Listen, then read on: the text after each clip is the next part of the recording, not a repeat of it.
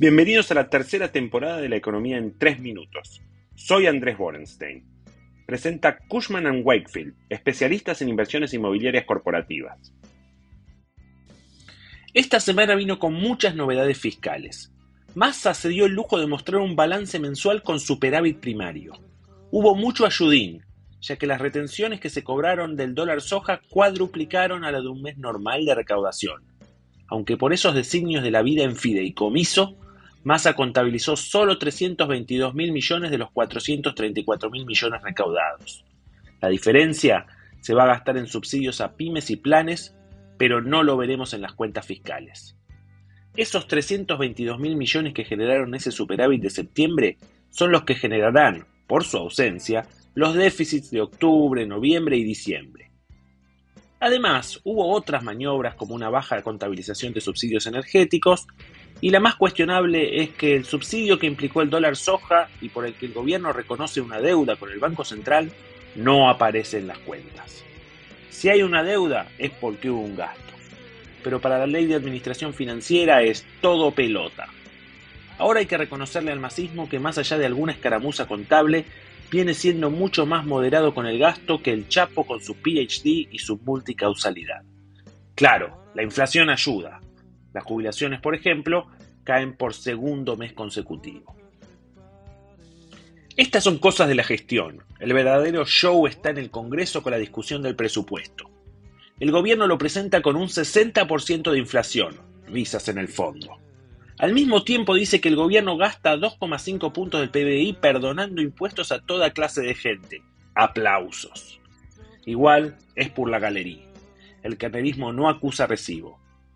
Viene una parte de la oposición y quiere dinamitar Tierra del Fuego y luego llega otra parte de la oposición y dice que el régimen no se toca, que después de Maradona y Messi es lo mejor que le pasó a la Argentina.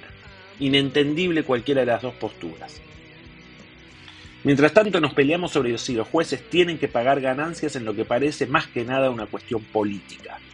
Sobre la cuestión filosófica creo que hay pocas dudas de que tienen que pagar y nunca escuché ningún argumento razonable de por qué fiscales, jueces y pinches de juzgados son seres superiores a los que nos dedicamos a otra cosa.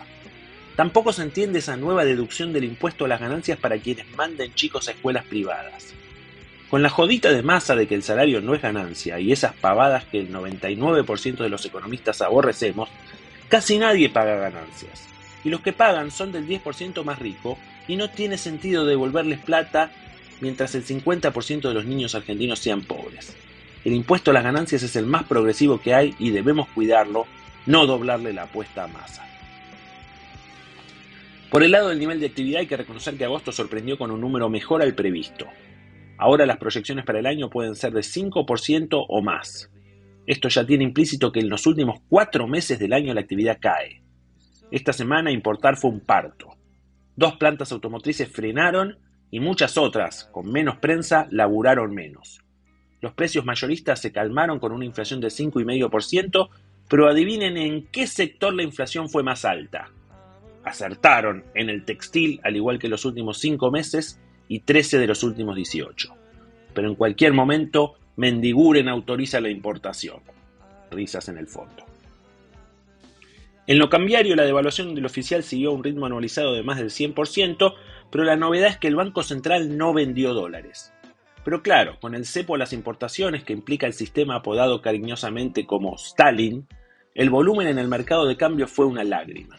Se liquidan pocas exportaciones y con eso se pagan las tarjetas de los turistas y alguna que otra cosita y arriba y arriba.